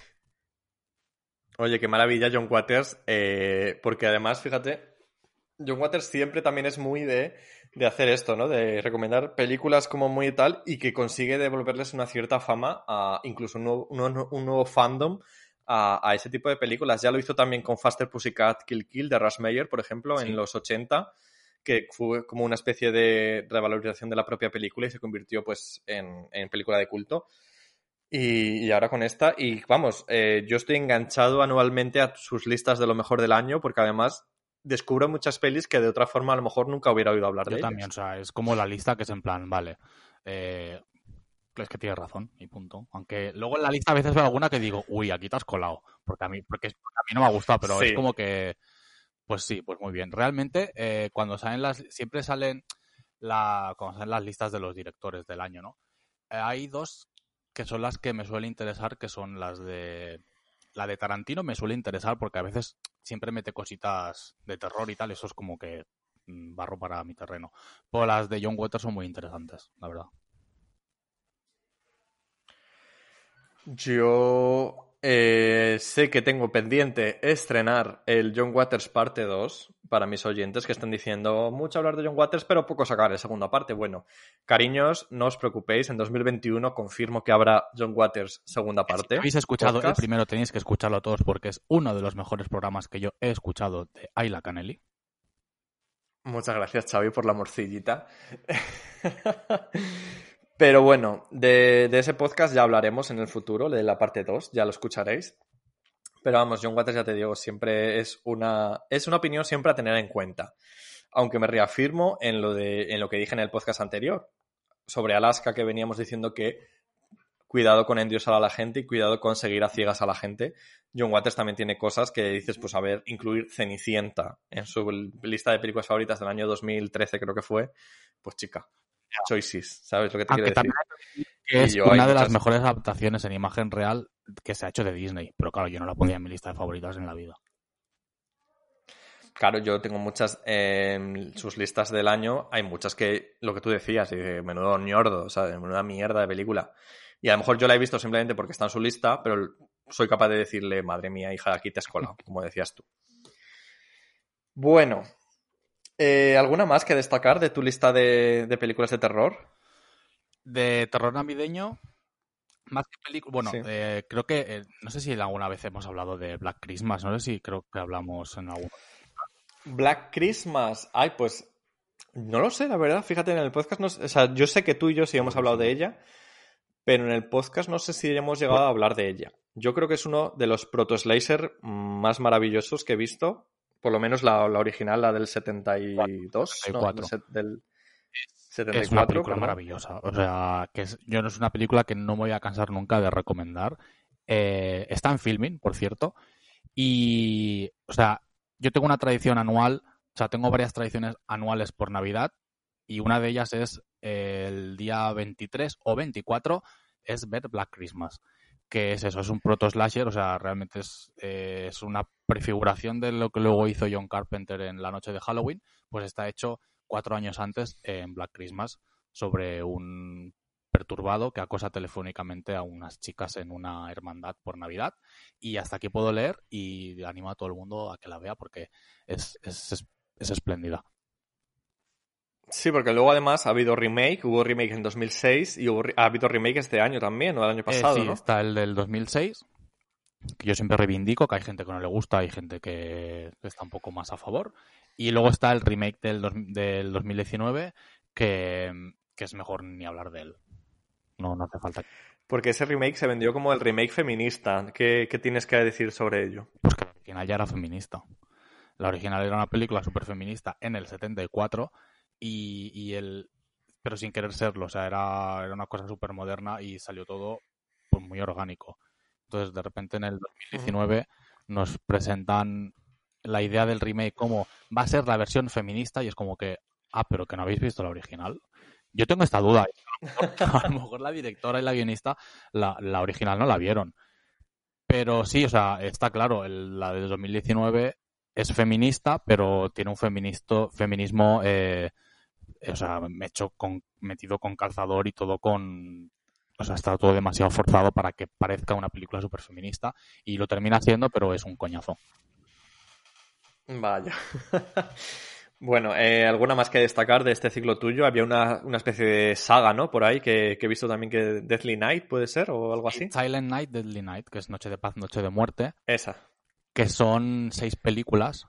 Son la primera es esta- la primera es de uno de mis slashers favoritos, no una de mis películas de terror navideña, sino es uno de mis slashers favoritos, que es sobre es también sobre una se- un tipo obsesionado con la figura de Santa Claus porque un hombre vestido de Santa Claus mató a sus padres cuando era pequeño y cuando es mayor pues se de Santa Claus y mata a gente, cosas normales slashers. Ajá. Y es muy es un slasher que es súper divertido, es como es muy mamarracho, muy es del año 84 y es pues tiene todo lo que se le puede pedir a, a un slasher, la verdad. Tiene luego la segunda parte Y luego, en la que es la figura de el hermano pequeño del asesino de la primera es el asesino que tiene 40, como 40 minutos al principio de la película que te resume la película anterior que dices, ¿era necesario? No. Y luego ya a partir de la tercera la cosa cae en, va en caída libre, en picado. Que las películas estas se estrenaron directamente en videoclub aquí, que aquí la tercera parte se llamó Posesión Alucinante, la cuarta se llamó Ritos Satánicos y la quinta Juegos Diabólicos. madre mía, pero eran en Navidad sí, todas son o- en Navidad.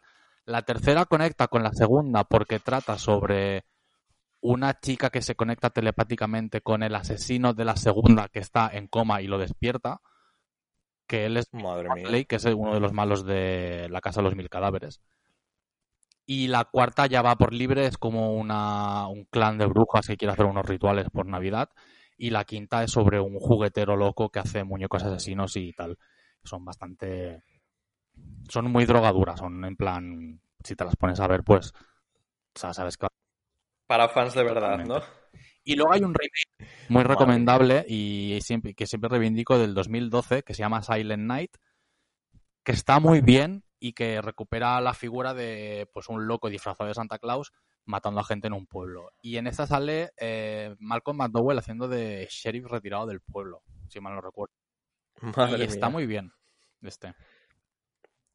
Lo tiene todo. Yo no sé si tú cómo te sientes con todo esto de la Navidad, el COVID y tal, pero aquí en Madrid está esta especie de, de ente eh, que es Díaz Ayuso, que está empeñada en que salvemos la Navidad. Y yo no puedo dejar de sentirme un poquito elfo eh, con esta especie de encargo de salvar la Navidad. y me recuerda un poco también a una de las primeras representaciones de Santa Claus, ya que estamos hablando de Papá Noel, en el cine, que sería la de Santa Claus conquista a los marcianos, del año 64. No sé si conocías esta película. La conozco pero no la he visto. Conozco su existencia pero no la he visto. Por lo que sea, no la has visto. No, o sea, es, hay mil, mil pelis, ¿sabes? Que es como que, ay, sí, a ver cuándo la veo, pero nunca. Bueno, hablando de películas navideñas, yo creo que eh, la película na- navideña por antonomasia de la historia del cine sería, yo creo, eh, Qué bello es vivir, de Frank Capra, del año 46. Es como un poco la mítica película que se pasa siempre por televisión en estas fechas y que además tiene esa tradición también en Estados Unidos de que siempre en estas fechas es recordada. Tú no sé si la conoces. Sí, sí, la, la vi cuando en el colegio, pero apenas la recuerdo. O sea, no, no, Fíjate, yo la he visto hace poco por primera vez porque, pues mira, o sea, una de las ventajas de filming es esa, que de repente quiero ver Qué bello es vivir del año 46 en el año 2020 y no tengo que esperar a que me la ponga televisión española, la pongo yo directamente en filming. Y, la verdad es que me gustó, me sorprendió bastante. Yo pensaba que iba a ser una especie de película edulcorada, mm, no sé, mm, así como muy cutresilla y es súper guay, súper bonita. Es, no sé, o sea, me, me encantó, me encantó. Es de esas veces que ves una película y acabas con una sonrisa en la cara diciendo, pues mira qué bien, oye, me ha gustado mucho. Eh, pero bueno, sí que es verdad que este título no está entre eh, las opciones que nuestros oyentes nos dejaron ayer en el ¿Y cuál- Instagram. ¿Quieres que pasemos quiero, a por ellas? cuáles, soy- cuáles han sido las escogidas. Bueno, pues hay unas. Hay en, en el podium, como si dijéramos, hay un empate, ¿vale? Hay dos películas que, que han sido como las más votadas. Que una es Love Actually. Uf. Uf, eso mismo he pensado yo también cuando ha salido. Que oye, a quien le guste Love Actually, pues me parece estupendo, yo respeto todo. O sea, yo a mí, o sea, no me voy a meter con quien, con quien le guste. También se mete conmigo. Claro que no. Pero uff. Y luego la otra que también está empatada en votaciones es Solo en A casa. ver, yo desempataría directamente y diría que solo en casa, ¿no? Porque aquí te- a ti qué te parece. Yo sigo diciendo que uff, Pero uff, ¿cu- ¿cuántas F tiene este? uff, con varias Love Fs. Actually, ¿cuántas tenía? También las mismas, ya te digo. O sea, no, no voy a pelearme ahora con esto. Entonces, yo solo en casa confieso, tengo que confesar, queridos oyentes, que la he visto realmente hace una semana. Yo nunca había visto solo en casa en mi vida. Eh, entiendo que mucha gente diga, pero ¿qué ha pasado aquí? La Canelli, madre mía, se me ha caído un mito. Bueno, cariño, soy humana, soy como Chenoa. Entonces, eh, sí, la he visto ya, incluso os diría que la he visto por presión social, porque yo no tenía ninguna intención. Y tengo un amigo que conocéis los que ya oís el podcast desde hace tiempo, que no es otro que Rubén Linde, que es el amigo que siempre ha abogado por que viera solo en casa. De hecho, el año pasado incluso me la regaló en Blu-ray, en plan de, y es que ya tienes que verla, sí o sí. Y, bueno, pues nadie mejor que él, yo creo, para que nos cuente por qué solo en casa es una película de referencia. Hola, amiguitos de Ayla Canelli. Soy Rubén Linde y no solo he venido a hablar aquí sobre por qué Solo en Casa es una de las pelis clave de los 90, sino también qué significa Solo en Casa para mí. Pues sorpresa, Kevin McAllister soy yo. Esa mm, conexión emocional que Kevin tiene con el Lumpen es muy interesante. Tanto en la primera parte, el mendigo de ese barrio residencial de millonarios a las afueras de Chicago, como en la segunda parte, La Señora de las Palomas en Central Park, Nueva York. La convirtió en una peli muy especial. Eh, Kevin prefiere pasar por completo, le tocan el coño a sus 400 primos del Opus Dei y a la vez tiene una curiosidad eh, por esa gente que la sociedad le ha dicho que no se merece ni el hola porque es peligrosa y, le pueden contagiar lo que sea. Perfectamente ambos podrían salir en cualquier capítulo aleatorio de callejeros. Y me siento súper identificado porque parezco yo por mi fascinación con las prostitutas rumanas de la calle Montera. Cuando me paseo por ahí para hablarles de mis movidas y recomendarles pelis de putas. Y por otra parte, Solo en casa es uno de los retratos más salvajes y críticos sobre la cara B de la familia como institución social. Es una bomba en el cine familiar. Por eso, por eso me flipa, la verdad. ¿Y eran los McAllister buenas personas? Pues obviamente no. ¿Qué pasa? No tenía ninguna amiga conocida o vecina a la que llamar para decirles, mira cariño, me he dejado a mi hijo pequeño en casa, se me ha olvidado por completo que tengo un hijo pequeño, pero yo ya estoy embarcada viva en mi vuelo a París, que ya he pagado. No me voy a dar la vuelta. cuídamelo. Pero esta gente no tiene ni amigos, así que mm, no se merecen ni la feliz Navidad. Feliz Navidad a vosotras. Besitos. Eh, a ver, a mí me parece una maravilla toda esta descripción sobre la familia y sobre el sentido que tiene solo en casa con la Navidad. Pero sí que es verdad que yo puedo entender que a ti no te haya gustado viéndola a día de hoy por primera vez. Porque en este caso, como pasa con muchos, eh, siempre tenemos el tema de la nostalgia. O sea, la nostalgia tira mucho. Entonces, ¿cuántas películas hay que te han alucinado de pequeño y que tú sabes que no son buenas películas, pero hoy en día te siguen alucinando? Entonces, yo creo que solo en casa tiene este, eh, este aspecto generacional que es lo que la, la convierte en, película, de que por eso todo el mundo te dice cómo puede ser que no hayas visto solo en casa y que la gente se sorprenda cuando digas que no te ha apasionado ni que no te ha removido nada ni que, que al igual no te ha gustado. Y yo creo que hay un tema de esto, el factor de la nostalgia, que es una cosa que desgraciadamente o no, pues siempre hace que cada uno pues sus gustos se los molde un poco en base a sus recuerdos, un poco creo yo, ¿no? Sí, yo creo que el factor nostalgia juega un papel determinante en esto, obviamente. Y, y es un arma de doble filo, porque está muy bien cuando tú sientes en plan de, ay, me encantaría esto, tal", pero claro, está cuando quedas fuera de él, eh, es, es, vamos, es desolador, porque yo ya te digo que viéndola hoy en día decía, madre mía, eh, o sea, está muy bien hecha, ¿sabes? está muy bien armado todo el guion, porque yo siempre me preguntaba cómo cojones eh, podían dejarse al niño. O sea, mm, claro, yo sin haber visto la película pensaba, digo, pero ¿cómo justifican eso? Y la verdad es que desde el punto de vista de guion está muy bien armado todo, ¿sabes? Que si de repente se corta la electricidad, que si de repente discuten y lo mandan al desván, ¿sabes? Está como todo muy bien pensado y muy bien armado. Obviamente, pues que es una película de Hollywood y está todo bien pensadito. Pero claro, luego yo de repente estaba como súper aburrida porque sí que es verdad que tiene una parte muy grande eh, que son las tonterías del niño, que eso está hecho pues para que los niños en su casa lo vean y digan, ¡oh, qué guay! Ojalá ser yo el McAllister este.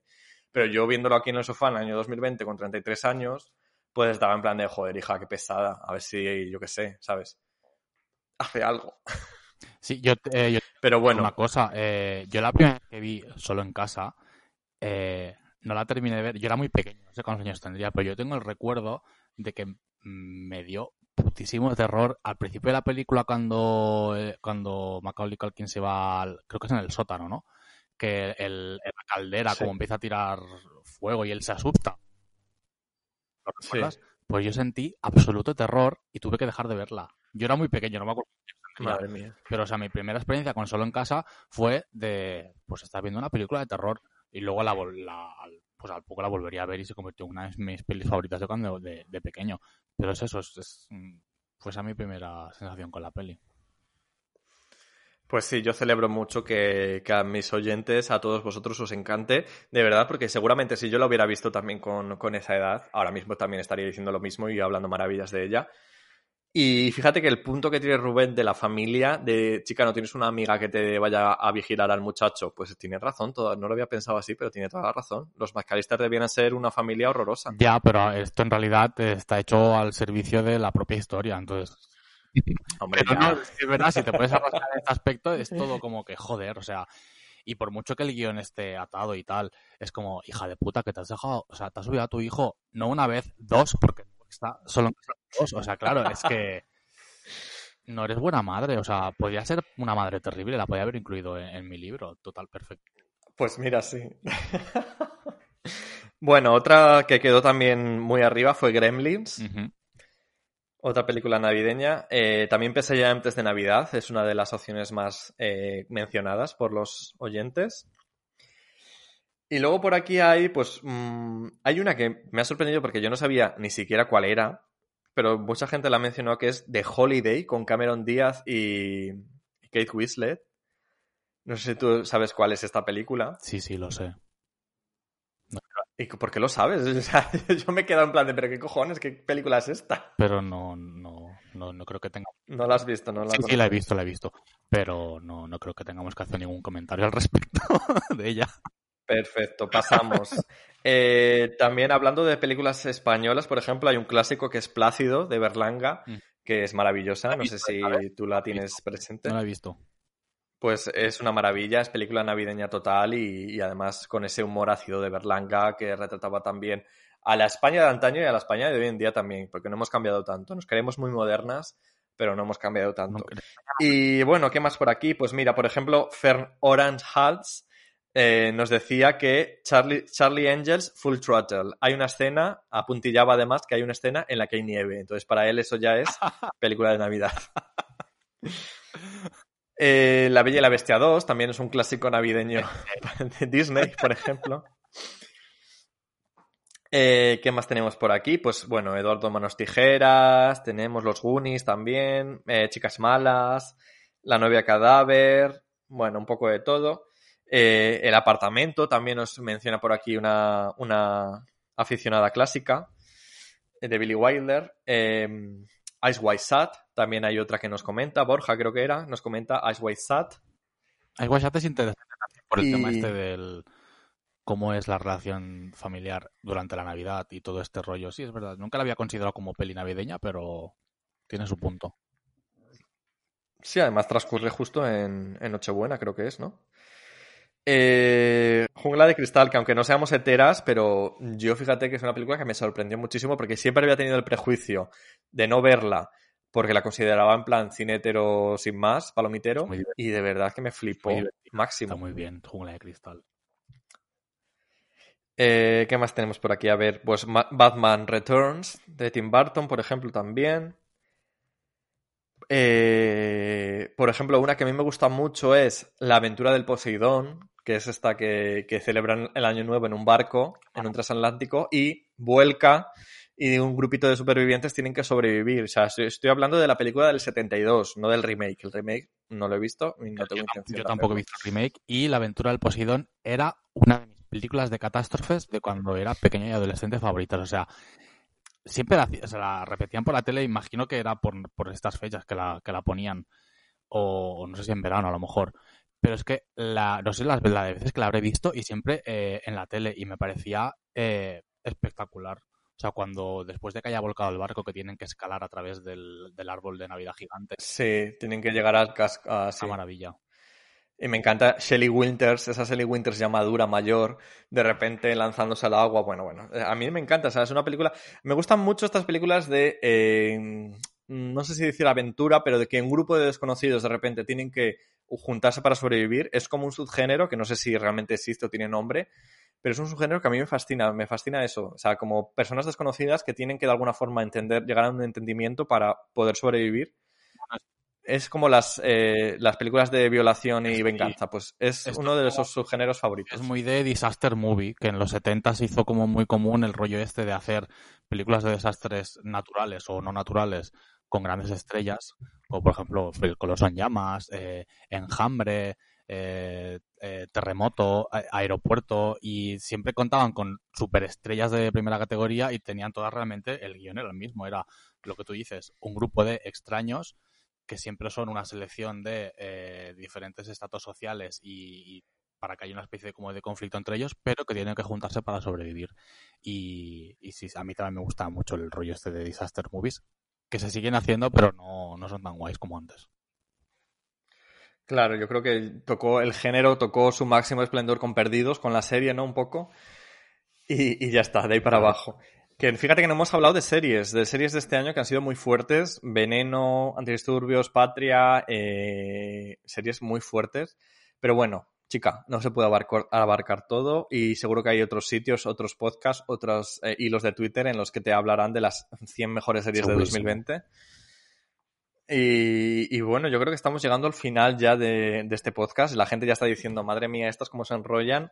Eh, este año eh, no va a haber, seguramente si el abuelo, si Pepe Isbert tuviera que ir a buscar a Chencho a la Plaza Mayor de Madrid, lo encontraría enseguida, porque no va a haber mucha gente por las calles. Eh, esperamos que estéis todas a gustito en vuestras casas, seguras, con todas las medidas de seguridad, que os hayáis juntado las mínimas personas, que tengáis todo atado y bien atado, vuestra cena corriente. Y yo quería acabar con una peliculita que eh, podría considerarse también película navideña por ese final que tiene, que es Ricas y Famosas. Esa escenita eh, del final en la que de repente las dos amigas se juntan y, brindan por su amistad, aunque hayan estado gritándose como locas durante toda la película. Y yo pues me gustaría lanzaros este beso, ¿no? Me encantaría besaros a todas y cada una que estáis escuchando, pero no puedo, no puede ser ahora, ya, ya, ya llegará el momento.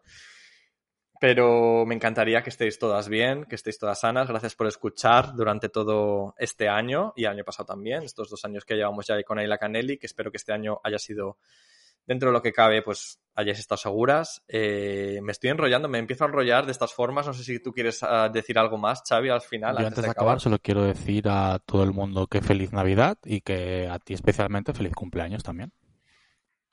Ay, feliz cumpleaños, amiga. Eh, bueno, pues para terminar ya, me voy a poner un poco pedigüeña, voy a pasar un poquito la el sombrero, ¿no? El aguinaldo. Y bueno, ya sabéis que La Canelli es un proyecto, es un podcast que hago yo desde mi casa, es un proyecto independiente que no tengo financiación de ningún tipo, pero eh, si os apetece de alguna forma pues pues darme las gracias o contribuir eh, a ayudarme a que esto siga siendo posible, pues he abierto una página en Coffee, que es ko-fi, coffee.com barra Ayla Canelli, donde podéis eh, pues darme una propinita, si queréis, si os apetece. Eh, son tres euritos, es como pues para pagar un café, como por eso la palabra coffee del, del, título. Y si os apetece, pues pasaros por ahí y me haría muy feliz que pues me pagaréis un cafelito. Si os apetece, si no, pues no pasa nada, cariño, porque la Canelli va a seguir estando aquí, al pie del cañón, con mis invitados maravillosos como Xavi, que es una maravilla siempre contar con él. Siempre que le digo ven, él lo deja todo y, y, y viene. Eh, muchas gracias, Xavi, por, por, pues, por contribuir al fin y al cabo a ser parte de la familia Ayla Canelli. Ya eres, yo creo que ya eres uno de los invitados estandarte. te voy a hacer contrato como antaño, ¿no? Contrato de estudio, te voy a hacer. Contrato de colaborador externo.